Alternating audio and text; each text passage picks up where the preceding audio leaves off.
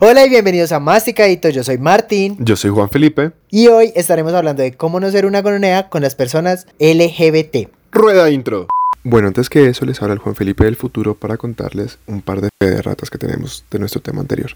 En el primer video sobre el tema trans, Martín comentaba que la primera persona que se le venía a la cabeza era Liza de los Reyes y él se refería a Endry, que es la actriz que interpreta a Liza. La segunda, que cuando nos referimos a Brigitte Baptiste, ella no es un personaje, sino una persona en la vida real, pero hablamos de representación en los medios porque cada vez que los medios hablan de ella la están representando de una u otra forma, no porque ella esté representando un papel ni nada por el estilo. Esto aplica para el futuro cuando hablemos en otros temas de personas reales como referentes en los medios, porque los medios están haciendo representaciones de esas personas cuando hablan de ellas. Y eso era todo. Gracias por venir a mi charla TED. Continúen con el video. Masticadito. Cada episodio un tema bien masticadito.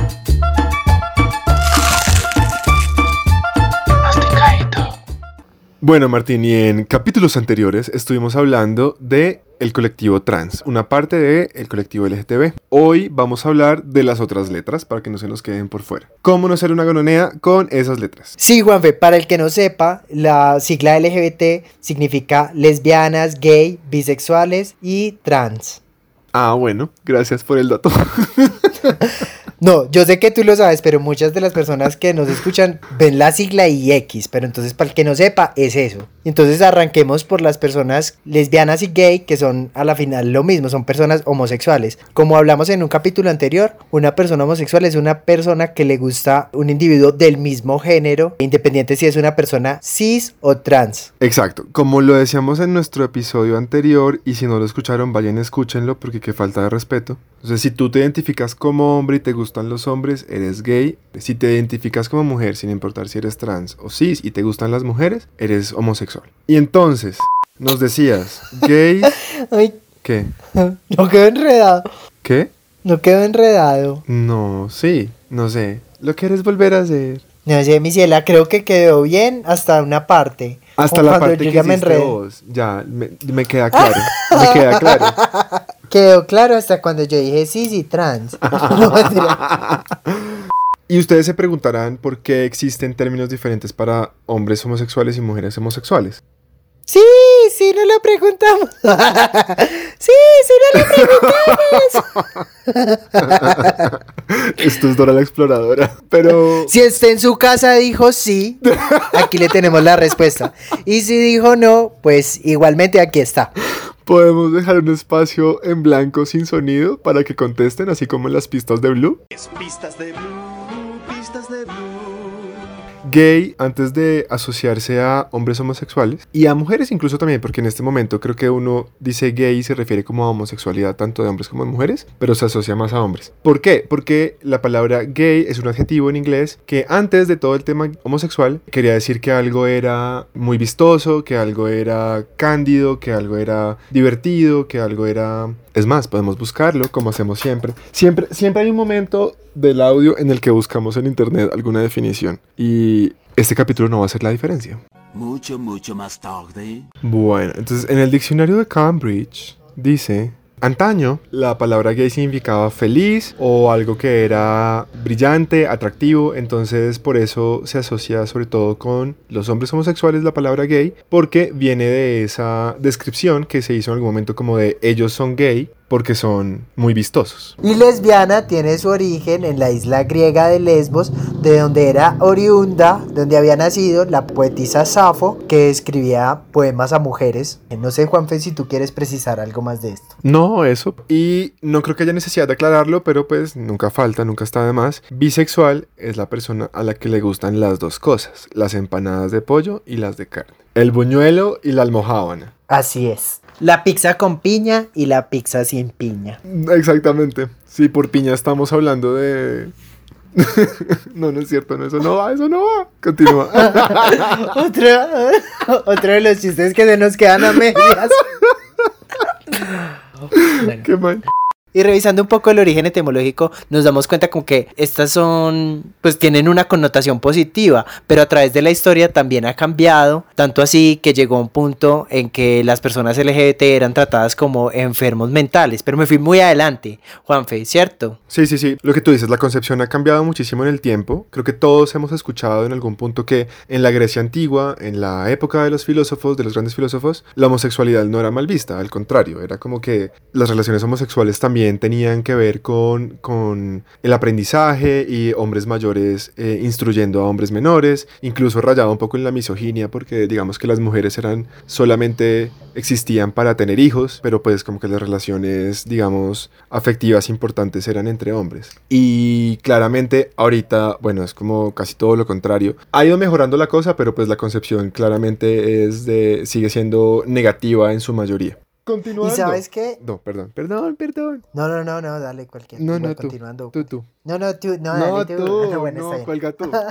¿Y qué te parece entonces si, haci- habiendo hecho ese, ese pequeño dato curioso, entramos con las representaciones más cercanas a nosotros en la historia? Y yo estaba pensando, Martín, te- tenemos como unas, una- unos casitos particulares. ¿Qué te parece si empezamos con el más paila, el más gononea, y vamos ahí buscando a ver si llegamos a algún punto decente? Me parece súper, me parece excelente, pero eh, como estamos hablando de la diversidad, no quisiera que abordemos este espacio sin un invitado que también nos dé su óptica y en este caso es una chica, es una mujer lesbiana que tiene su propio espacio en internet y quiero que recibamos con un fuerte aplauso a nuestra invitada de hoy, Ana Pulgarín de Cualpingüinos. ¡Eh!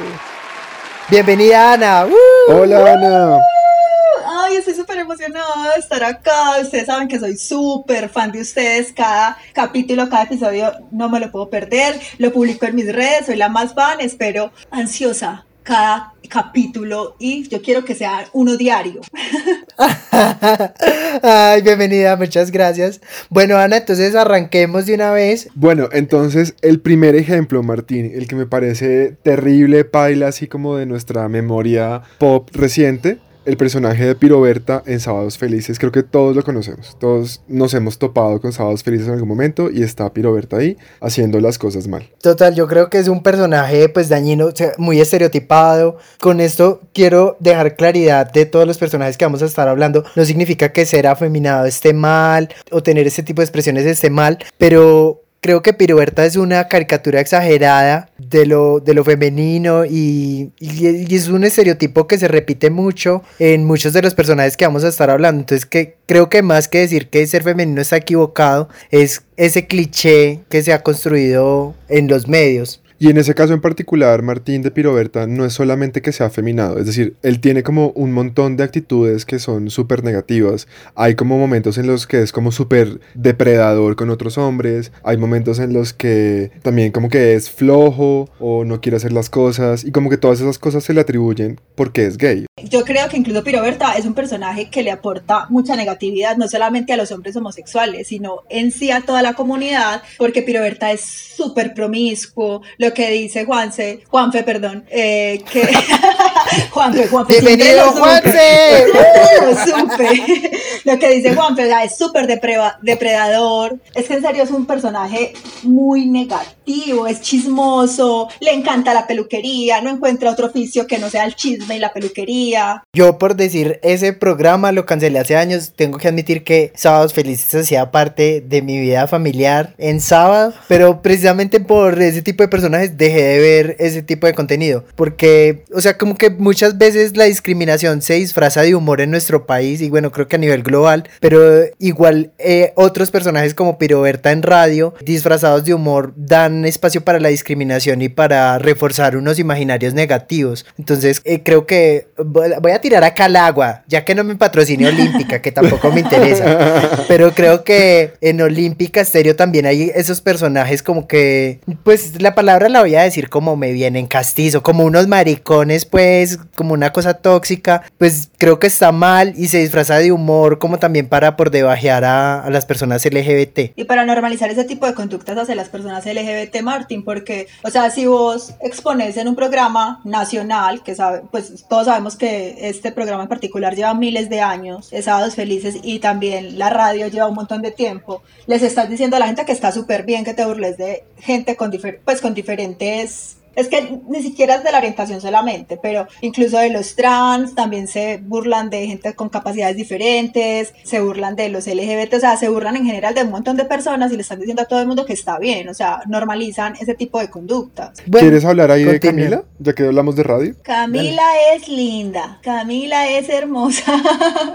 bueno, eh, Camila Chaín es un- uno de los referentes que tenemos en radio, pero a comparación de lo que estamos hablando, siento que Camila, Camila es un buen referente de lesbiana en medios tradicionales colombianos. O sea, Camila es una persona que al parecer, yo no la sigo hace mucho tiempo, pero lo que yo veo de ella es que es una persona que tiene una relación estable, una mujer trabajadora, una mujer completamente normal y una mujer que principalmente puede ser feliz al lado de otra mujer que me parece como súper ganador y todo el tiempo el discurso de ella es como pro LGBT y enaltecer tanto a la mujer como a la comunidad en general, no solamente la lesbi- las lesbianas, sino la comunidad en general. Entonces para mí ella es una preciosura. Claro, es- es- se convierte en un referente positivo de lo que es una persona LGBT, que es contrario a todo lo que se hace con, con estos chistes y con estos imaginarios que se refuerzan en, en los medios tradicionales. Es una, es una mirada diferente y creo que más real y más humana de lo que es una persona LGBT, que es una persona completamente normal, como dices tú, que tiene una vida más allá de, de su orientación sexual, construye una identidad más allá de, de simplemente la persona con la que comparte la cama. Bueno, y hablando de Camila, que tiene así como su impacto periodístico, yo veo otro caso que también me parece así como medio, medio paila, que es el tema del chisme, lo que decíamos ahorita como de los chismes. Y hay dos programas. Primero fue Sweet, el dulce sabor del chisme en Canal 1. Y ahora tenemos como la DJ evolución de eso, que es la red en Caracol. Y eso tiene un, a ver, tiene digamos como algún, un par de cosas positivas y que creo que vale la pena rescatar, pero pues también unas muy negativas. Por el lado positivo, pues están poniendo personas, presentadores que son abiertamente homosexuales en televisión nacional. Y eso de entrada, pues es algo que está bien, porque al menos es tomar conciencia de que existen. O sea, es como, pues ellos están aquí, existen y tienen también una voz y un voto y tienen trabajo y bueno, hacen parte de la familia Caracol o como sea que se quieran llamar. Lo negativo es que pues son presentadores que solamente sirven para contar chismes, o sea, ninguno de ellos va a estar en un noticiero de noticias entre comillas serias, sino que al ser gays pues es como que van al programa de chismes. Creo que en esto estamos de acuerdo, es que está chévere que estén ahí, lo mal es que no tengamos más representación en diferentes aspectos, porque no está para Ujú. nada mal que ellos estén contando chismes, lo que, lo que digamos que vemos mal es el tema de que no tengamos más representación, entonces solamente sea el típico gay que cuenta chismes. Además que Sí. el programa también tiene unos tintes machistas Sí. por ahí, y ellos también tienen unas posturas dentro de todo a veces un poquito retrógradas, a pesar de ser homosexuales abiertamente, entonces es como complicado esa dinámica de ellos mismos, porque es que son, son varios, ¿no? ¿Cuántos son? Son Sí. cuatro hombres y, y una mujer, Mari Méndez. Y precisamente lo que repito y lo que con lo que arrancamos, no está mal ser afeminado ni tener esas conductas, pero se vuelve una, una representación única de, Sí. de lo que es la diversidad. Y creo que eso también, pues no solo es dañino, sino que a modo de anécdota, creo que también nos ha pasado que se relaciona, entonces como que está esa imagen de lo que es ser gay, entonces como que en el colegio entonces los chistes eran sobre esos personajes y esas representaciones, entonces como que a uno le echaban la puya como, ay, llegó Carlos Giraldo, pues como cosas así sobre esos personajes. Si hubiera una construcción de un referente de otra persona LGBT que fuera como más admirable, nadie le diría a uno como, ay, llegó tal, pues porque si me, no sé si sí soy claro como sí, en eso. total, ¿no? Y yo creo que todos hemos escuchado en algún momento como que, ay, no, no digas nada delante del gay del salón porque es muy chismosa. Pues cuando estaba chiquita, ese, ese tipo de comentarios o sea, eran los que, los que definían a una persona gay, o sea, ni siquiera, pues, como estábamos tan pequeños, digamos que no había todavía tensión sexual por ninguna parte, al parecer, pero eso era lo que definía a un homosexual, o sea, que era la Ujú. chismosa del salón, lo digo de esa forma porque así se referían, no porque yo lo piense de esa manera. Entonces, sí, todo esto contribuye a estos pensamientos, o sea, esos pensamientos no vienen de gratis, no vienen de la Ujú. nada, a un niño no se le, se le ocurrió tratar así a su compañero homosexual, eso obviamente es infundado. Son los clichés, claro, porque entonces se asocia a una persona LGBT que es chismoso, que le gusta la moda, que es chistoso, que es el mejor amigo de las mujeres. Y no sé, creo que ha ido cambiando en los últimos años, pero también se relacionaba mucho el ser homosexual con el trabajo en, en, en belleza, pues como en salones de belleza, entonces recuerdo como que mi mamá, por ejemplo, mi mamá no solamente, muchas personas como que decían, ay no, o sea, si es gay va a resultar siendo peluquero, que como digo, no está mal, pero al ser la única representación es lo que la gente normalmente asocia con ser un hombre gay. Y de esa misma forma también hay unos clichés y unos estereotipos eh, con las mujeres. Sí, claro, Como somos que si es, que es machorra, leñadora, camionera, super Armo masculina. muebles, arreglo carros, eso, claro, yo soy buenísima para eso. Dijo Ana nunca, perdí, obvio no. Claro, y esa representación de mujer lesbiana con pelo cortico y como masculino, o sea, como que a la gente no le cabe en la cabeza que una mujer lesbiana pueda tener cabello largo, o ser femenina, o que le guste el maquillaje. Sí, y que también hay que ser conscientes que esos estereotipos nacen a partir también de algo, o sea, obviamente antes las personas homosexuales abiertamente seguramente se dedicaban a la belleza porque habían, no habían espacios donde, donde pudieran incursionar, o sea, era algo demasiado cerrado, los tiempos eran diferentes y tenían que vivir de alguna forma. Entonces yo creo, de pronto ignorantemente, que todo esto de, del boom homosexual en el, en el ámbito de la belleza se dio porque ellos mismos se abrieron un espacio y pudieron estar ahí, pero ya las futuras y las nuevas generaciones no, ya no tenían cabida ahí o no tenían interés de estar ahí, fueron buscando otros espacios para, para ejercer sus labores, para crecer profesionalmente, un montón de cosas, entonces como que no habían espacios, ahorita sí los hay, entonces tenemos que empezar a cambiar el estereotipo también. Y bueno, resumiendo un poco, creo que el- no, no, había, no habría problema con este programa si uno pudiera ver un eh, presentador gay en un noticiero normal, por llamarlo de alguna forma, un noticiero serio, y si uno pudiera ver un presentador heterosexual contando chismes. O sea, como que solamente ese cambio ya haría que, la, que el tema de la asociación cambiara. Pero retomando lo que decía Ana, como con el tema de la belleza, vienen dos personajes que son icónicos en nuestra televisión y vuelven y repiten como todos esos imaginarios que son Lucas de la Rosa y Hugo Lombardi, de Betty la Fea y de Chepe Fortuna, que los dos estaban involucrados como en moda y eran nuevamente personajes muy afeminados, como decimos en la, en, en la comunidad LGBT, hombres con mucha pluma. Exacto. Sí, bueno, ellos, digamos que siento que aquí la cosa mejora un poquito porque, bueno, tal vez con Hugo pasa más que con Lucas, que es un personaje que no es tan unidimensional como, digamos, estábamos acostumbrados a otras representaciones en el que el gay solamente cumple la función de ser el mejor amigo de la protagonista y ser el que sabe de moda y participar en, en la típica escena de montaje en el que la protagonista pasa de ser fea a ser bonita, entonces él es el que la ayuda. Bueno, tal vez Hugo es un poco más profundo que eso, también tenía como sus problemas, también tenía como sus intereses propios y eso creo que mejora un poco la cosa y también siento que algo positivo para rescatar de ahí, a pesar de que sigue siendo un estereotipo, digamos, eh, nocivo, es que lo hicieron de una forma en la que la gente se enamoró del personaje. Entonces, de una u otra forma, siento que eso también pudo haber ayudado a que muchas personas se tomaran el tiempo como para decir, bueno, de pronto ser gay no está mal o este, este personaje me cae muy bien, es muy divertido. El año, el año pasado, Martín, fuimos a ver Betty la Fea en teatro, si te acuerdas. Sí, Y a pesar de que el personaje no lo hizo eh, el mismo actor, pues es un personaje que es muy exitoso y apenas salió todo el mundo aplaudió y todo el mundo se enloqueció porque pues es un personaje muy querido. Entonces bueno, eso también creo que es una cosa que hay que rescatar y por eso este está un poquito más arriba en nuestro escalafón de representaciones terribles. Sí, lo que pasa es que igual sigue siendo un personaje muy, humori- muy humorístico. Sí. Entonces sigue siendo un chiste. Entonces él sí puede tener mucha dimensión, es un personaje muy construido porque incluso creo que la- fue la primera vez que yo vi a una, un personaje homosexual en televisión colombiana y aparte de eso con pareja, que tenía su checito, su merced, que era una cosa hermosa. Entonces es muy chévere que construyan todo ese personaje y también que ahí tocan un poquito el tema de los drags y todo eso, pero igual es un personaje muy cari- caricaturizado. Sí. Lo dije, to- lo dije re lento. Acelere, Sí. Producción, aceléreme esa palabra, por favor.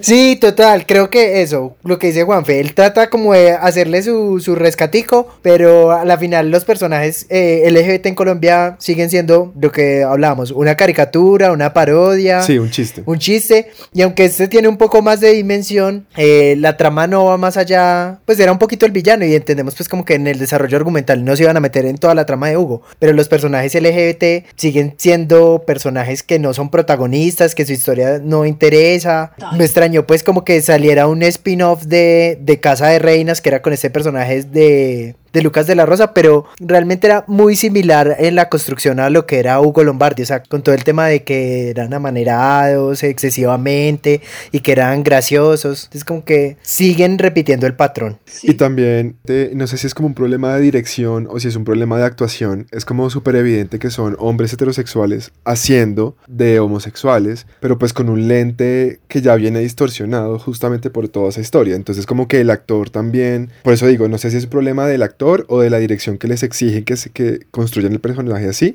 pero pues se nota que desde ahí ya hay pues una visión como súper caricaturizada, lo que decíamos. Total, me informan de primera fuente, o sea, un video que vi en YouTube hace tiempo, que Me no, dicen en cabina. me dicen en cabina que, por lo menos en el caso de Hugo Lombardi, fue algo propio. O sea, él incluso habla de la, de, de la interpretación que le dan al mismo personaje, pero en Betty la Fea de versión México, y él dice, o sea, obviamente no lo hizo bien, no lo hizo como, pues no lo dice esas palabras, estoy calumniando, pero sí dice como que pues ridiculizó totalmente el personaje, porque Ok. yo lo construí de tal forma, entonces obviamente era muy diferente que ese personaje hiciera lo mismo que yo, porque yo construí mi personaje, entonces fue algo como que él mismo hizo, él mismo creó. Ok. Chicos, pero recordé una participación que a mi parecer es como la mejor cita que he visto en la televisión colombiana. No sé si ustedes recuerdan una novela que se llamaba Aquí no hay quien viva, que es como una adaptación de una Sí, de novela una serie española. Sí, sí, Ahí sí. Sí. había una pareja homosexual. No estaban fuera del closet, pero la interpretaban Jorge Enrique Abello y el francés, creo que él se llama Patrick. Ah, Patrick Delmas, sí. Para mí ha sido una de las mejores participaciones o digamos muestra de lo que realmente es una pareja LGBT. Ellos obviamente estaban enclosetados, pero era, no sé, me parece que era como bonito. Ustedes no se la vieron. Yo no me la vi. Mm, La verdad no, porque veía la española, entonces soy así de snob, entonces como que vi la original, entonces como- Pero no, creo que tienes razón. Llegué a ver algún capítulo y recordando pues la serie española tenía un mejor manejo con también los problemas que tenía la época, que un beso de las personas LGBT en televisión, por lo menos en Colombia, aparte del que ya próximamente hablaremos, no está bien visto, porque creo que las relaciones LGBT en medios, por lo menos hablando del contexto colombiano, son como muy muy satanizadas, como, ay no, porque es que eso lo pueden ver niños, o pero entonces un beso heterosexual también lo van a ver niños, entonces como que si hay un tema de discriminación ahí con el tema del beso, que me parece que Sí. es muy problemático, como esa censura, porque entonces quieren decir que no está bien, o sea, en el, el subtexto el mensaje es no está bien. La sexualidad LGBT da asco para la mayoría de personas. Entonces, el personaje gay está bien en la medida en que sea el alivio cómico y sea chistoso y cumpla su función de sacar la risa. Pero no vamos a mostrar la parte del personaje que puede dar asco porque pues eso no nos interesa. Entonces, la sexualidad se, se omite casi que por completo. O, o está el caso contrario, que es el de las mujeres homosexuales que lo utilizan para erotizar, que también Exacto. es igual de malo que ridiculizar. O, solo- o sea, lo hacen solamente con el objetivo de erotizar o de causar morbo y generalmente va dirigido pues a una audiencia heterosexual, casi que siempre hombres. O sea, no es como como el beso de amor, no es como el beso de estas dos mujeres pueden construir una vida juntas y amarse para siempre, sino que es como que lo hacemos porque queremos excitar a un mano y queremos ser morbosas con un tipo, o sea, como algo así. Claro, y ahí viene el caso de Los pecados de Inés de Hinojosa, que era, no sé si era una miniserie o algo, era un programa súper cortico, donde había un beso lésbico entre Margarita Rosa y Amparo Grisales, pues que fue como el boom. Un hito. Y es de, de los pocos besos, o no sé si será el único, que yo encuentro en la, en la televisión colombiana de una pareja del mismo sexo. Contextualicen, porque yo estoy segura que si yo no sabía que era Inés Ine, Inejosa, Ine- ella,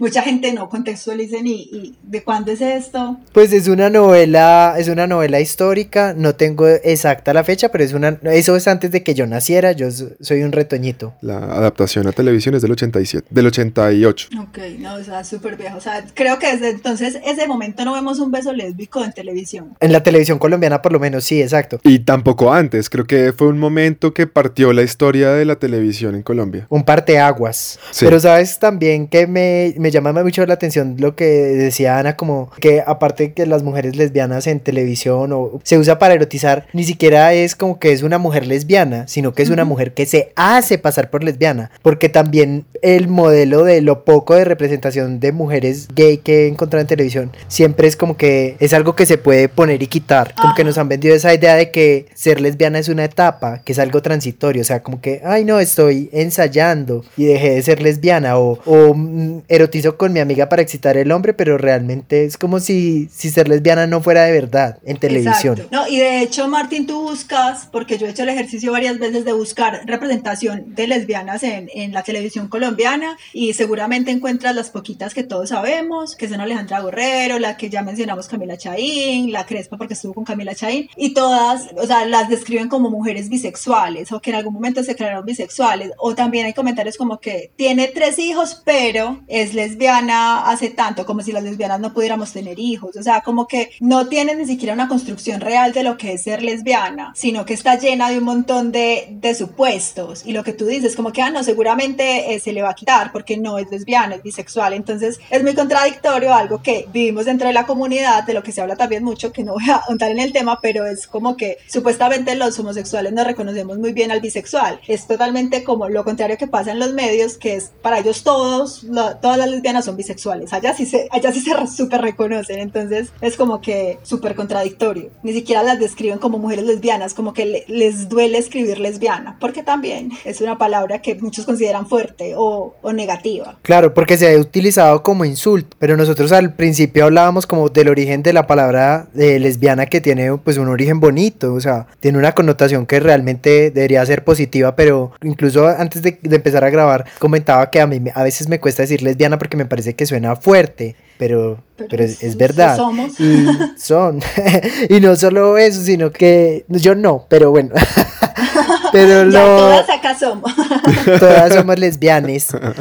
Pero sabes que también me parece muy interesante de esa construcción de los personajes LGBT y de las mujeres lesbianas que se hace es que se convirtieron porque tuvieron una decepción amorosa. O sea, es como que ella se convirtió porque Ajá. el hombre la maltrataba. O sea, es como que O la- se convirtió porque le pusieron los cachos. O se convirtió porque nunca, te, pues eso es un comentario mundial. Se convirtió porque nunca tuvo una buena relación sexual con un hombre. Mm. O sea, lo que le hace falta es un buen hombre para poder ser heterosexual. es horrible. O sea, horri- o sea, uno lo escucha y me parece horrible. Es Eso es como que decir que solo se valida a través de, de un hombre que también es una postura machista. Sí, yo no sé, no me acuerdo exactamente en cuál programa, pero sí recuerdo muy bien una escena de un reality en el que había una chica que era lesbiana y más o menos la tenían rodeada a todos los hombres preguntándole, pero tú cómo sabes que no te gustan los hombres si nunca has estado con uno? Porque le decían como tú alguna vez estuviste con un hombre y ella decía no. Y le decían como, ¿cómo sabes que no te gustan si nunca has estado con uno? Y pues es fuertísimo porque es- primero es súper machista, ¿no? Es como decir, pues es que claramente no te gustan porque no has probado uno que te lo haga rico. Y es como pues no, no funciona así. Y además que es altamente ridículo. O sea, yo creo Sí. que todas las personas que se consideran heterosexuales a su edad, eh, no sé, 15, 14 años, cuando todavía no han explorado, bueno, algunos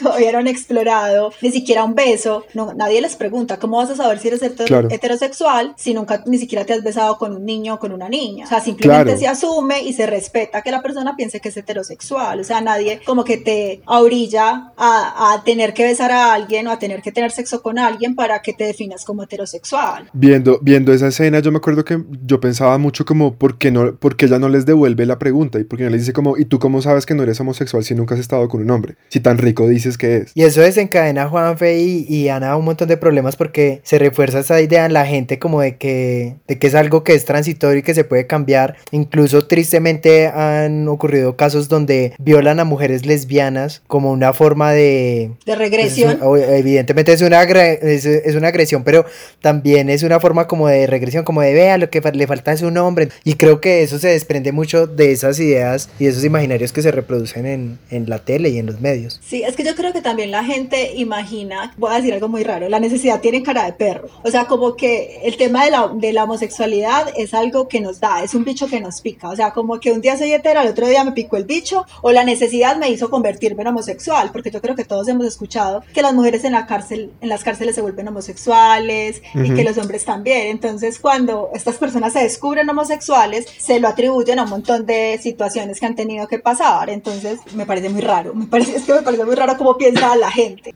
Y para retomar un poquitico como qué cosas sí han sido positivas o lo más positivo dentro de todo este Lo menos peor. que hemos hablado hoy, lo menos peor, nos vamos con las caricaturas que llegaron a Colombia porque en Colombia pues creo que solo enseñar Colombia eh, hay caricaturas nacionales y Betty Toons, pero hablando de Betty las caricaturas... no, no vamos a hablar de Betty Toons. Ah, ah, ah, Lombardi.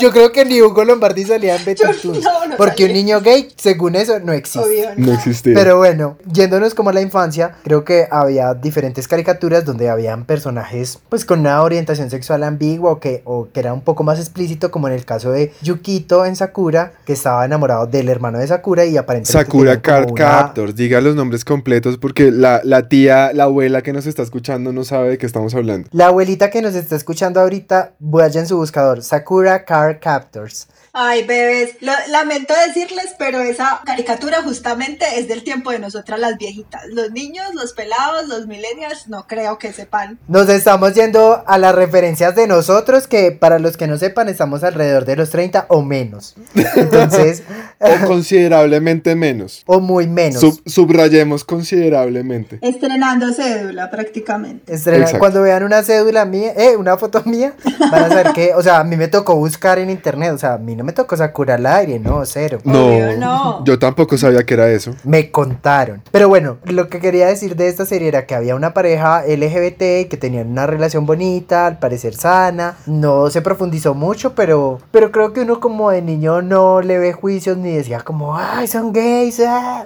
Pues no, simplemente eran dos personas que se querían mucho y eran dos hombres en ese caso. No era explícito, pero sí era muy obvio. Pero era muy obvio, exacto. Pero para uno era eso, no había una malicia, exacto. Como, como dije ahorita, con que simplemente decía, son, son dos hombres que se quieren mucho. O son dos mujeres que se quieren de una manera especial, pero no había como un juicio de parte de uno. Tal cual, es que yo creo que uno empieza a construir como ciertos pensamientos negativos es a partir de lo que le infundan a uno. A mí nunca me enseñaron que ser gay estaba mal o que la gente lo veía como algo malo, pues porque en mi casa nunca me dijeron eso. Entonces para mí era como lo máximo, era normal, era completamente normal, era transparente. Eres una privilegiada de lo LGBT. Lo sé, lo super 6 se lo deseo a todo el mundo. Es más, yo pensaba que ser LGBT era como tener un superpoder. Ay, mira qué bonito. Qué chévere haber crecido con esas ideas. Sí, precisamente no todos tenemos como el mismo bagaje y la misma historia, pero pues qué bueno cuando uno también escucha que hay gente que sus familias desde el principio los ha apoyado y no creo que eso quiere decir como que el- mi familia no me haya apoyado porque no me quisiera. No porque no me quisiera.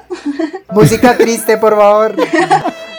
哦 pero tenían una información diferente eh, y equivocada en muchos aspectos y creo que lamentablemente es el grueso de la población el que vive este tipo de experiencias no tan positivas. Entonces como que también esa es un poquito la intención de nosotros como de construir esas ideas, sobre todo ahorita con el público cercano que tenemos que es familiares y amigos. Yo vine a caer en cuenta de que, por ejemplo, Andrómeda en Los Caballeros del Zodiaco era, y pues todo el mundo cree que era un personaje gay, pero uno cae en cuenta de eso es ya estando grande, justamente porque uno de niño pues lo ve con toda la normalidad, uno no le pone atención a eso, sino que simplemente él es, qué sé yo, más delicado que los otros, pero pues no es como que uno se ponga a ponerle etiquetas de, ah, ese es el gay. No, eso viene mucho después, años después es que uno dice como, ah, de pronto sí era, pero pues de niño es como un personaje más, ya como cualquier otro. Que también es un parche porque se puede identificar uno con, con esos personajes sin ni siquiera uno reconocerse como homosexual, ¿no? O sea, que esto también sea como más grande que uno se dé cuenta, mire para atrás y diga, "Ay, yo me sentía súper identificado con Andrómeda, qué chévere. Pero yo creo que tú no, o tú eras súper andromedana. Yo te veo que eras un poco más una exploradora.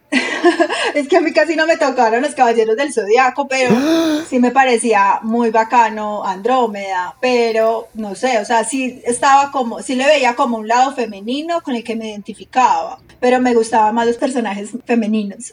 Yo me, yo por ejemplo, siempre me identifiqué con mi signo, o sea, Andrómeda no, pero, y a a pesar de que yo soy un hombre delicado, pero no me identifiqué nunca con Andrómeda, me identificaba más Yo como- también, yo también me, me identificaba más con el de mi signo, sí. con el de mi signo o de pronto con Atena. no soy femenino, pero me identificaba con Atena. Te veo, te veo perfecto poniéndote como una sábana blanca como vestido así en... Pelazo morado, así. Ay, sí. Por ahí estos días monté una foto con pelito morado, pues bueno, de ahí viene. No, no es Ay, cierto, hermoso. pero Y ahorita, no sé, aprovecho que estamos hablando de internacionales, esta serie mexicana, novela mexicana, no sé, de Aristemo. Ah, sí, es una novela que se llama Mi marido tiene más familia. Yo creo que ese paso que dio la televisión mexicana fue súper, o sea, fue impresionantemente importante. A pesar de que la trama no giraba en torno a ellos, fue tanto el boom de que mostraran dos adolescentes homosexuales y cómo se van descubriendo homosexuales en el transcurso de la novela, que esto se creó un fandom gigante en redes sociales y la gente los ama tanto que shipea a los personajes como tal. Perdón, no solo a los personajes, sino a los actores como tal. Y a causa de esto, no sé si estoy en orden cronológico, también surge mm, la de Valentina y Juliana, como, ay, no recuerdo, la de Amara Muerta se llama la novela. Juliantina no es. Juliantina, exacto. Pasa lo mismo, que son dos peladas, también adolescentes, que ninguna de las dos se reconocía como homosexual, se empiezan a descubrir entre ellas, empiezan a tener una relación muy parecida a la realidad y a lo que pueden estar experimentando un montón de niñas, justamente esas edades, con todo eso de la familia, un montón de cosas muy bonitas y entonces todo el mundo enloquece nuevamente y creo que ellos aprovecharon todo eso para, primero para visibilizar y también pues obviamente para generar ingresos impresionante porque ambos fandoms son impresionantemente grandes y la gente ama esas novelas a causa de esos cuatro personajes. La tía, la tía y la abuela que nos estén viendo, las señoras que nos estén viendo en este momento así colapsadas con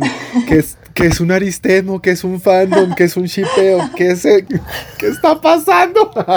Shipeo parejitas, fandom grupos de fans, ya. Aristemo, dos nombres pegados. Viene el chipeus chipeo, que significa. no tiene ser es juntar dos nombres. Por decir, si usted y su marido se llaman. Brangelina. En el caso, voy a- Brad Pitt y Angelina Jolie, entonces Brad y Angelina, Brangelina. Y Aristemo es Aristóteles y Temo, Temocles, no, ¿cómo se llama? Temocles. no, Cuauhtémoc, Cuauhtémoc. Cuauhtémoc. Y yo, Cuauhtémoc. Temocles, ahí no los filósofos. Pero lo que, a lo que yo iba con esto que dice Ana es que, y, y comparándolo con el escenario colombiano, es que otras producciones internacionales han capitalizado de todas formas esto, pues que, bueno, ahí está la parte en que dan visibilidad y aparte explota el boom, pues comercial como con, con estos productos de, de series, pero Colombia no daba el paso. Incluso en España desde hace tiempo se dio como con física y química, que habían también una pareja adolescente gay que se descubrían. Como que no sé cuál es el miedo de las producciones colombianas a dar ese salto a, a mostrar una realidad, porque es que no es un tema ajeno.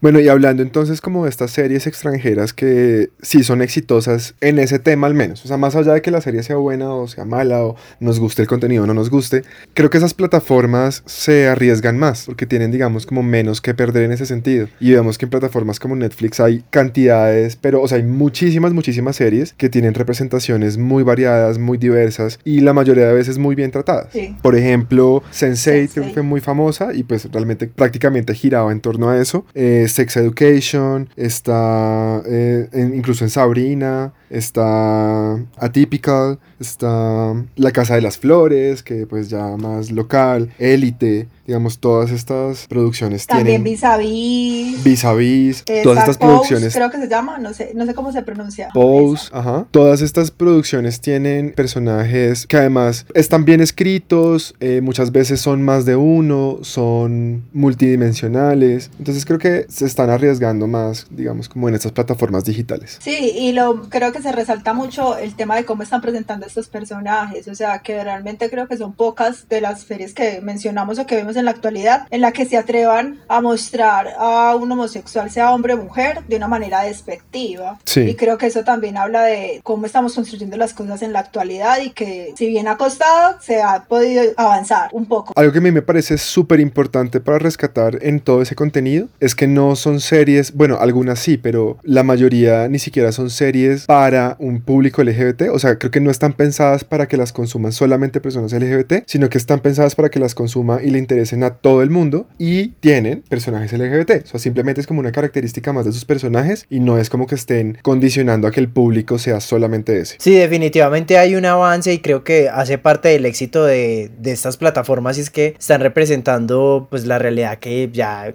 a la que se enfrenta la gente día a día. Incluso Cartoon Network también tiene varios personajes LGBT ya dentro de sus caricaturas, familias homoparentales. Creo que pues que eso también permite que las nuevas generaciones, desde la producción de estos nuevos contenidos también hay mucha gente joven que creció con otro chip, pero esto sin duda va a tener una repercusión positiva a largo plazo porque las generaciones que están creciendo con este tipo de contenido ya lo normalizan, incluso en Nickelodeon también, no sé si vieron el Avatar, que en la segunda pues ya la protagonista era una mujer que, ten- pues, que tenía una relación lésbica, entonces como que se abren cada vez más espacios y con una representación mucho más cercana a la realidad y menos distorsionada, entonces creo que en ese sentido es un éxito. Y pues no sé, como para cerrar un poquito las representaciones, sé que nadie nos va a perdonar que hablemos de representación y no mencionemos dos series que son como históricas, las voy a mencionar ya. Redoblo de tambores, por favor.